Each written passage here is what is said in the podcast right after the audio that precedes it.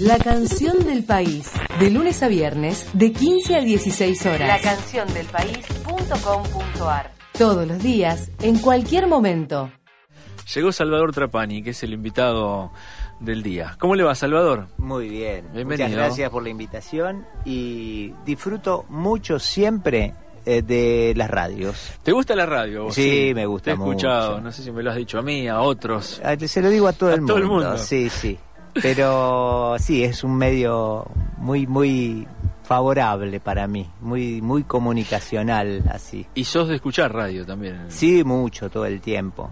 Y, y toda mi vida está marcada por programas de radio. eh, eh, ¿Por qué marcada así tan Porque, rotundamente? Sí, sí. Eh, Yo eh, pe- nací y me crié en un pueblo hasta el secundario que hice. Y, ¿Qué pueblo es eh, de carreras, eh, cerca de Alcorta, Melincué, toda la zona de Línea Venado. Sí. Y claro, eh, el cine de chico fue una ventana maravillosa al, al arte, a que había Había un cine ahí, además del maíz, el campo y las vacas, había otra otra vida y otras otra idea de belleza. Y y la radio con Hugo Guerrero Martínez, cuando descubrí al mirá. negro Guerrero Martínez, mi cabeza explotaba. ¿Qué? Descubrí a Piazzolla. Pero para, ¿Qué, qué por, más? por Martínez ahí, referente de radio, que yo de verdad no escuché, vi videos en YouTube, algunas entrevistas y el tipo te mata, ahí era letal cuando Fue met- maravilloso. metía su silencio. ¿Qué hacía en la radio que era tan bueno? ¿Que lo, lo escuchabas? En, en, en mí. ¿Qué te generaba vos, digo?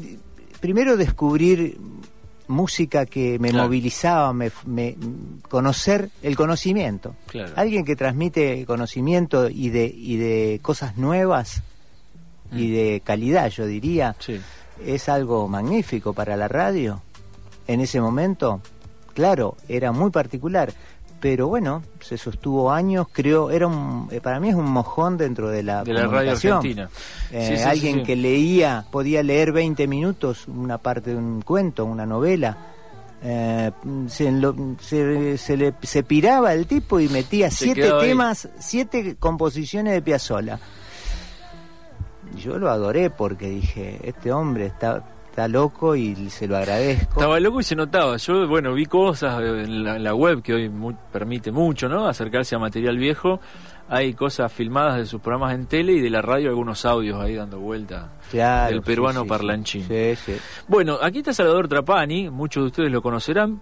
Para el que no lo conoce, es clown de la ciudad, luthier, músico, un artista integral. ¿Vivís en Baigorria? Eh, sí, exacto. Y, y tenés Y un me- tallercito, me contabas, en Iberlucea. Iberlucea, me gusta mucho más y, y ya ahora sí elijo, si bien anduve bastante y, y viví en Buenos Aires años y en Mar del Plata y anduve buscando buscándome, apenas me fui de mi pueblo.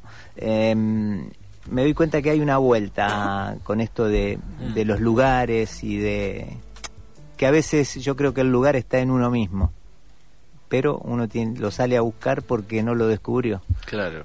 Así que bueno, ahí estamos. Eh, ¿Y lo descubriste a la par de que encontraste el lugar acá para fincarte? ¿El lugar Yo creo mismo? que en parte tiene que ver con que con que descubrí esto que hago, que, que es lo que elijo hacer, Mm. que me llevó muchos años de, descubrirlo, hice de todo, de trabajos, de, de búsquedas. ¿De qué laburabas de pibe fuera de, lo De- artístico? ¿Oficios en, has tenido? en mi pueblo hice de todo. Primero con mi, con mi viejo en el taller, que mi, mi papá era talabartero, así que trabajábamos todo lo que es eh, arneses de, de, de, de carruaje, de sulky, de caballos. Qué lindo Y igual, cuando- ¿eh? sí, Muy nobles los sí, materiales, sí, todo. sí. Y eso también fue una, una, una infancia mm, de juego en, en, el- en la talabartería y al mismo tiempo de, de social, porque Caía la gente del pueblo en ahí. mi casa no, la, la única entrada familiar que había de, de casa, de puerta, era el negocio. Entonces era todo el día, había gente y gente de campo. Y, Estaba el negocio delante. Sí, y entonces eso fue también, uno Mm. escuchaba historias, escuchaba conversaciones eh, muy íntimas inclusive con, de amigos de, de mi, de mi viejo y bueno, Y eso está hermoso, la, la, la gente charla cuando va... Bueno, yo soy de un pueblo también y, he trabajado de chico en el, en el, negocio de un amigo de venta de correas y pezoneras. Y pasa que la gente lo encuentra, lo siento así, ahora que me contás esto, como un lugar, es una especie de psicología pequeña, donde va ahí, se cuenta dos, tres chistes, toma un mate, habla de los problemas de la vida y sigue haciendo los mandados. Y ahora, Pero hay locales así eh, típicos, ¿no? Eh, sí, sí, y lo asocio, mira, ahora que charlamos, yo me dedico a hacer música, humor, junto. Sí no los puedo separar. Y, y me acuerdo de la Andricina. La Andricina ha sido un, un maestro en lo que es eh, narrar lo costumbrista. Y el, los pueblos tiene muchísimo de eso de eso de eso que la andricina se nutre y lo ha, lo ha hecho perfecto realmente. Ponían cassette ahí en la talabartería lo escuchabas a la andricina digo como cosa que te llegó cultural de, primera instancia de chico y no no porque no había cassette ¿eh? yo vengo de más atrás todavía Era, había que tener el... no te digo el disco de pasta pero había que tener el vinilo de la andricina entonces. eh, no no por eso te digo que la radio fue la radio claro.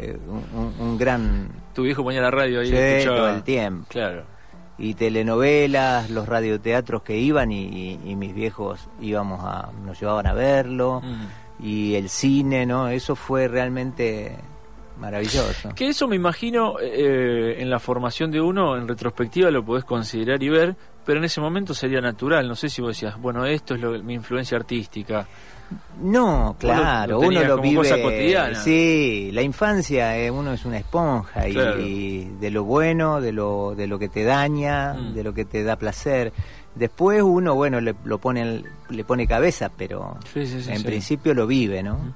Sabes que cuando pensaba un poco tu visita acá y, armaba algunos lineamientos para la nota, hace algunas semanas atrás vinieron eh, algunos chicos más, más, jóvenes de los payasos autoconvocados de la ah, ciudad de Rosario, clowns y demás. amigos. Y repasábamos un poco la historia más reciente o que la, la que les tocó vivir a ellos como, como participantes de este mundo que mezcla el clown, la música, la lutería y demás en la ciudad, con la Escuela de Artes Urbanas.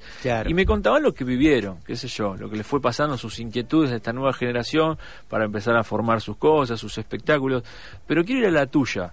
Vos después de esa formación de, natural en la infancia o en la secundaria, ¿en los 80 te metes o querés empezar a ser actor y demás? Eh, yo la, música fue, estuvo siempre conmigo. Primero la música. Sí, sí, sí. Yo a los 12 años este, integraba la banda Infanto Juvenil 9 de Julio del pueblo. Ajá. Ahí había, había un italiano, eh, empecé con trombón. Después de, de trombón. que se arranca. Eh, sí, pero arranqué después, pasé al, al Jenny, un instrumento más de acompañamiento. El Jenny, bombardino. uy, perdón. Esto, eh, porque golpeé el micrófono, no sé si salió. Un efecto especial. pero. Em, bombardino, bueno, y ahí arrancaste a tocar música. Ahí me asomé a todo lo que es eh, las notas, el pentagrama y demás. Claro. Yo no, no leo música, mm, conozco las notas, todo, pero como que creo que me jugó una trampa la, la gran facilidad que tengo auditiva, entonces eh, el estudio medio que le me cruzaba de vereda. Eh, y en ese entonces era el solfeo de los solfeos, mm. eh, eterno y qué sé yo, ya hoy, bueno, veo que mis hijos y, los jóvenes estudian audioperceptiva. Claro. Yo mismo en, en el profesorado de expresión con Bolsani estuve con, con audio perceptiva y me, fascinó. Digo, bueno, claro, hay otra forma ya de. ¿Eso ya cuando llegaste a Rosario, vos después te viniste acá a estudiar o antes fuiste a Buenos Aires? Rosario, después de andar un rato largo, en, en, el 82 vine a Rosario a estudiar locución. Con Pessoa, eh, Susana Tealdi. Eh, así que bueno, ahí estudié locución, que era lo que me gustó siempre, me atrajo. Claro, seguía la radio presente ahí. Sí, sí, ¿Te recibiste de locutor? Sí. Me recibí de locutor. Eh, no sé si se nota, ¿qué tal? ¿Cómo están amigos? ¿Cómo le va? Buenas, buenas tardes. ¿Cómo le va, locutor Aquí estamos en el programa de Perry.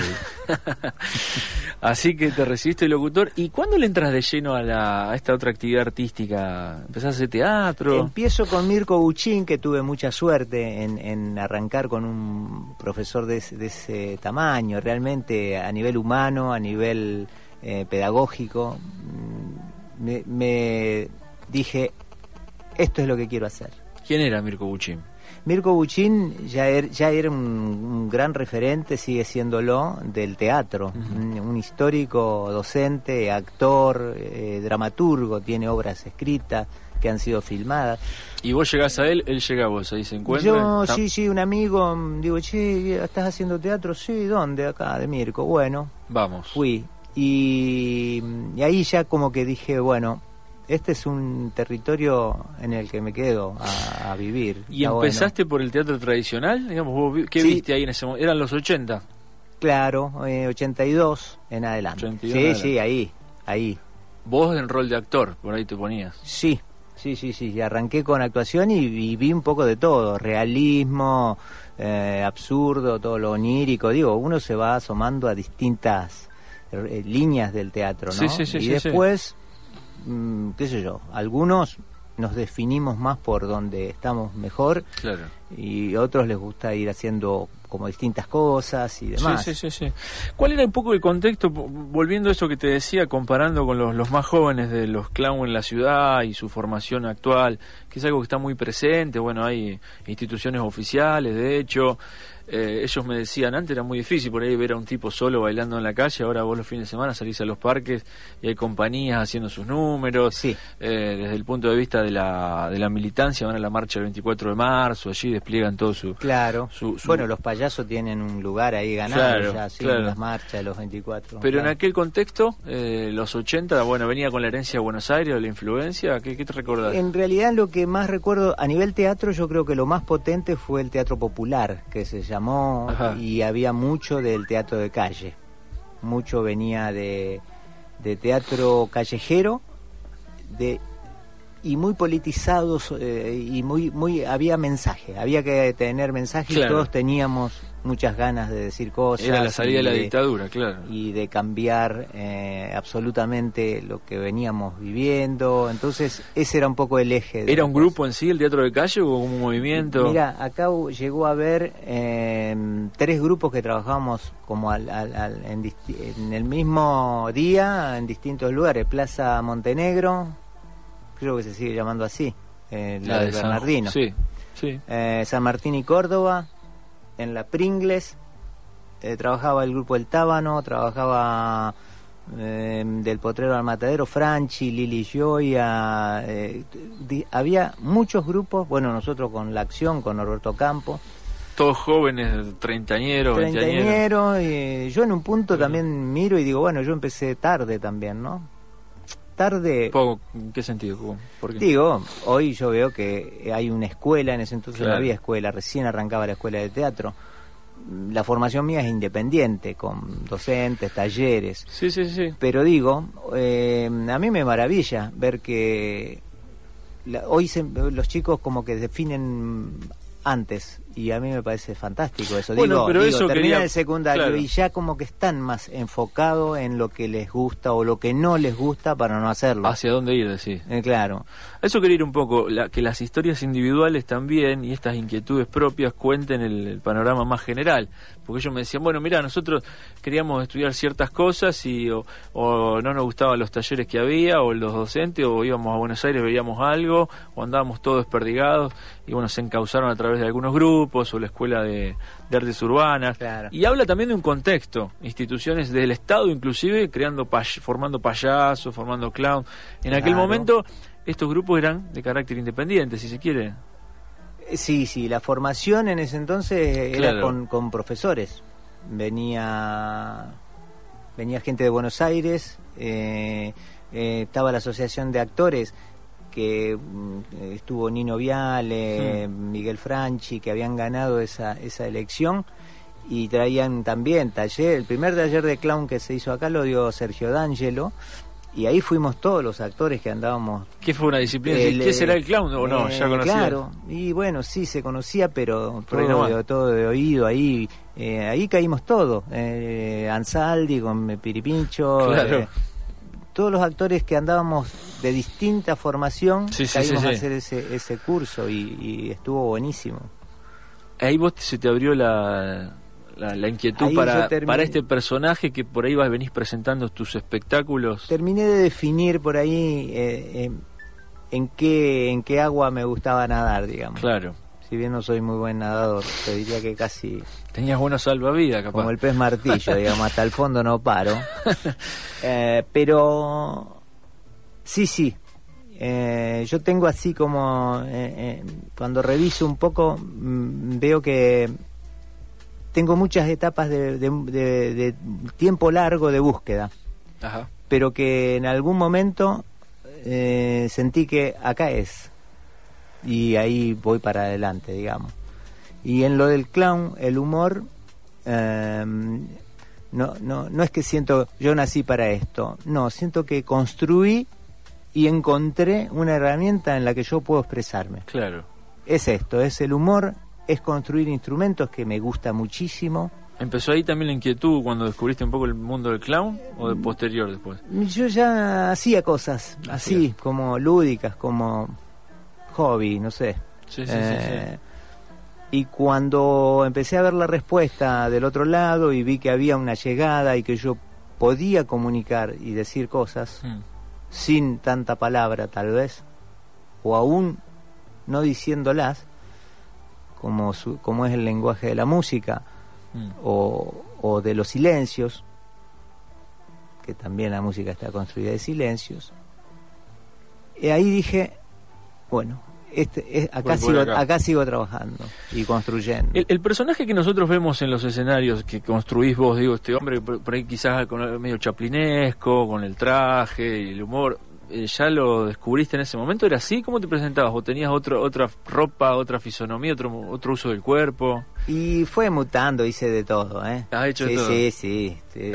arranqué con nariz roja, eh, mucho tiempo, trabajé muchos años yo animando cumpleaños de infantiles, en jardines de infante, escuela primaria. Claro. Em, con, con Elena, con mi mujer, con Elena Guillén, hemos transitado ese, ese camino de... Animadores ahí infantiles. Y de teatro infantil. De teatro infantil. De teatro infantil y, y, también fue un aprendizaje eh, muy interesante, muy interesante. Es un público es magnífico el de los niños. Que te bajo te sube el pulgar, no hay problema. Es una prueba de fuego. Claro. Y entonces, si uno está atento y no pone siempre el problema enfrente mm. eh, de, la, de la otra vereda, dice, ah, bueno, a ver, ¿qué pasó acá? Y ahí te la dicen cortísima. El público infantil es... Ni un problema. Eh, maravilloso. Y ahí, salías como el que uno conoce, el payaso, vestido de payaso. Sí, por ahí. Sí, sí, sí, yo fui, fui hippie, fui payaso. ¿Payaso hippie, las dos cosas? también, vestido de payaso hippie? En un, en un momento también. Qué bueno. Y también estaba esta cosa de la noche, el escenario, el espectáculo. ¿Te armabas tus guiones con los números ligados? Porque tus números hoy en día están muy ligados a la relación del...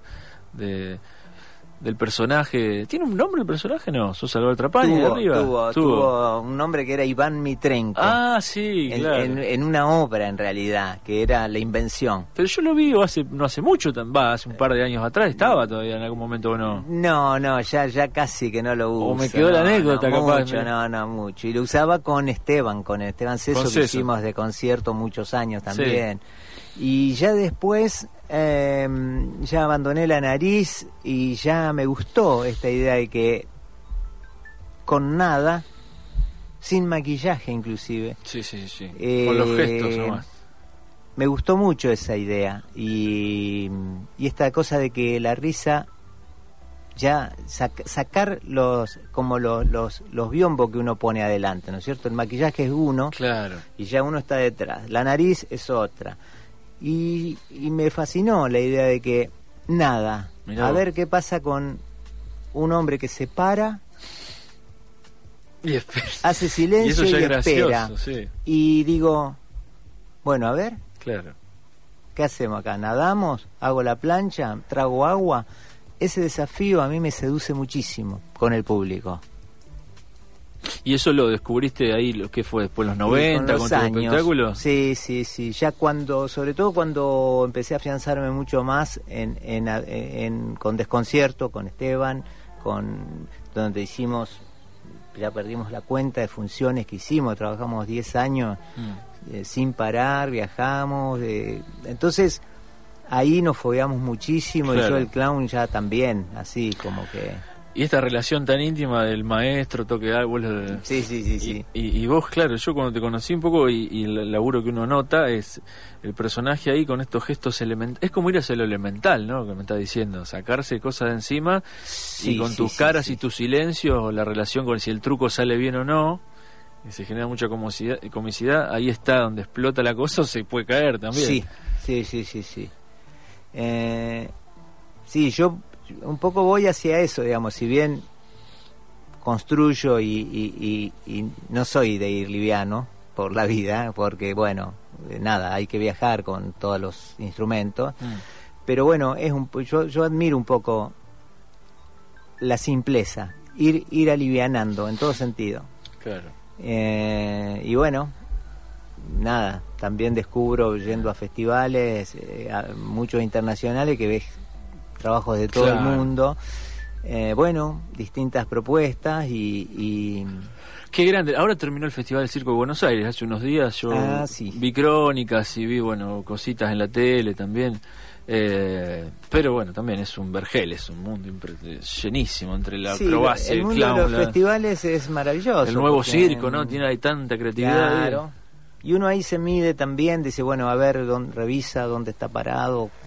Eh, de cosas que te fascinan, otras que no tanto, y bueno, eh, es muy rico lo de los festivales. ¿Te gusta compararte, decir el nivel? Uno lo hace siempre, sí, sí, todos tenemos nuestro, nuestro ego, nuestras vanidades. Sí, sí, sí, sí. sí. Eh, entonces es inevitable, digamos, ¿no? Eh, ¿Sentís que tuvo algunas influencias marcadas del personaje que vos construiste, en la vestimenta, el modo de pararte, dónde has tomado cosas o no? Sí, seguramente. Sí, sí, sí. Em, seguramente. Primero yo, diría, bueno, porque me gustó, me gusta, me atrae algo, un hmm. saco, un zapato pero no lo, no lo pensé tampoco demasiado, pero... O un país, una estética, yo por ahí hay una escuela, o si la escuela del nuevo circo francés de los 80, yo estaba muy atento en eso, eras estudioso, así, todo eso o no? En una época sí, eh, no, nos juntábamos con Adrián Champani, que también es un, gran docente, actor, eh, y en su momento nos juntábamos a, a buscar bibliografía, material sobre... Nos interesaba eh, la estructura de lo cómico, de la risa. Eso nos, nos atraía. Y nos pusimos con eh, Mainini, Nino Vial en su momento. Armamos un grupo de gente y nos juntábamos y ahí, bueno, descubrimos material de, de Berson, que había escrito, que tiene un libro que se llama La risa, que estaba muy interesante. Eh, Freud, que, que, ha escrito sobre eh, el chiste y la relación con el inconsciente nosotros éramos bastante inconscientes, así que esto es para nosotros. claro, claro, porque ahora, digo, y es una pregunta típica que uno le hace a los músicos por ahí y con tanta información al alcance de un clic eh, podés copiar estéticas del mundo que las ves como vanguardistas y cheto hay que traerlo y se nota, lo empiezan a traducir acá y además por pertenecer a nosotros a, no sé, acá Sudamérica, una cuestión cultural, todo el tiempo estamos traduciendo modas y lenguajes y estéticas, eh, y algunas por supuesto que son propias de acá y se forman acá. Pero en el mundo del circo recién me decía, queríamos captar la estructura de la comicidad. ¿Qué era eso? Sí, nosotros eh, nos interesa, a mí me sigue interesando, ¿eh? Cada tanto lo tengo a mano a ese material y lo, lo, lo reviso, lo veo. Eh, el fenómeno en sí, eh, digo, ¿por qué los humanos nos, nos, reímos de algo? ¿Qué nos genera la risa? Mm. Y es un mundo misterioso y, muy seductor entrar y, no sé, a, asomarse ahí a ver qué pasa, por qué? qué, y por qué buscamos la risa. Nos hará bien, supongo. Y yo creo que sí en el fondo, pero bueno, en eso estábamos nosotros, decir, a ver qué mecanismo, a ver los que han estudiado y han sido gente capaz, ha escrito un libro, bueno, a ver qué dice. Y era muy interesante, hay material muy interesante. No hay mucho, ¿eh? Pero, pero está muy bueno. ¿Eso los ayudó a ustedes ahí a, formarse? Sí, sí, sí, seguro, seguro, claro. Em, después leer biografías está muy bueno, a mí me gusta mucho leer biografías de gente que uno admira. Te, está bueno eh, o, te afianza, o te reafirma, o te corre de decir, bueno, no, ah, mirá qué interesante, vamos a virar un poquitito más para este lado. ¿Qué has leído? ¿Biografías de quiénes? Bueno, grandes artistas. De Chaplin, bueno. Chaplin. Claro. De Popov, un, gran clown ruso del circo de Moscú. Eh, la verdad que, o de artistas en general, ¿eh? A mí me gusta leer mucho sobre plásticos también. Claro. Eh, sobre músicos, sobre músicos. Sí, sí. Verdi, digo, me, me, atrae mucho la gente que se ha destacado, que son mojones en la historia del arte. Mm. Em, ¿Te gusta eso? Me gusta mucho, sí. ¿Y en la, en la, cuestión elemental del clown, sentís que ha variado mucho o encontrás un, una raíz ahí que siempre se mantiene según pasan las décadas también en el lugar de, de lo que hace este artista clown que bueno tiene actuación puede interactuar con los instrumentos siempre hay un, un ayornamiento sí. pero en esencia yo siento que es muy poco lo que cambia y que las cosas volviendo a esto que conversábamos recién de bueno simplificar eh, alivianar a ver bueno a ver como que a ver nada a ver con nada qué hacemos eh, yo siento que cuando mirás material antiguo el ABC ya estaba ya está. Ya está viene de la comedia del arte y es ese.